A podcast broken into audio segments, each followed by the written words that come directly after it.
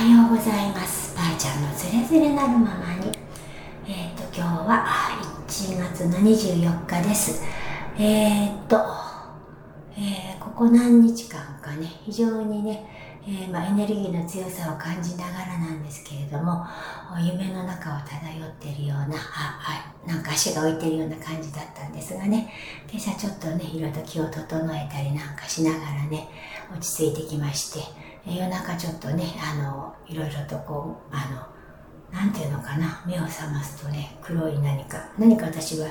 あの、形で霊的なものが見えるってこと、そういうことはないんですけども、イメージとしてね、えー、苦しくて目が覚めると黒いものが出てくると。それを目を覚めるとスッといなくなるんだけど、これは何なんだろうかということでね、ずっと自分の内側をね、こう、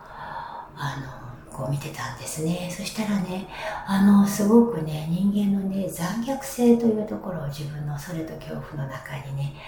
あるということをね、気づきました。え前ね、映画で見たね、なんか昔、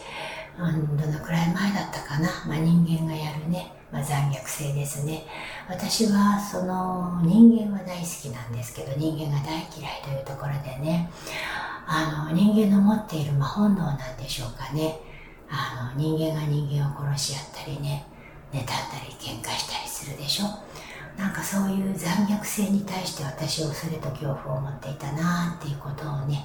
えー、先ほどね、えー、理解することができました。でその残虐性はどこから来るんだろうか？ということをねまた自分の中で感じていたらね本当に最初はね人を妬んだりとかねだからその自分自身じゃなくて周りと比べるところからあの自分の残虐性が育っていくんだなということをね、えー、感じましたので、えー、つれづれなるままにということで、あの、ここでね、録音させていただこうと思いました。皆さんね、あの残虐なこととか何かがいっぱい起きた時にね、それは自分のことではないように思うんだけれども、人間が人間としてね、脳が発達することによって、その中でね、人はね、いろいろと考えることによってね、人と比べたり自分を守らなきゃいけないというところに行ってしまったんですね。命そのものっていうのは守られているし、それは永続性があってね、途切れることはないということをね、自分が周知して知って感じているんならばね、えー、そういうものはね、必要ないということもね、感じております。あ人は死んで必ず生まれる。そしてその生死が繰り返されて肉体を持って、そしてね、新しいこの次元の中というのは、その肉体を持ってそれを超えていくというね、そういうとこに入っていったんだなということをね、えー、しみじみと感じております。愛とそして理解とそして自分へ対する喜びを忘れないようにしましょうということです。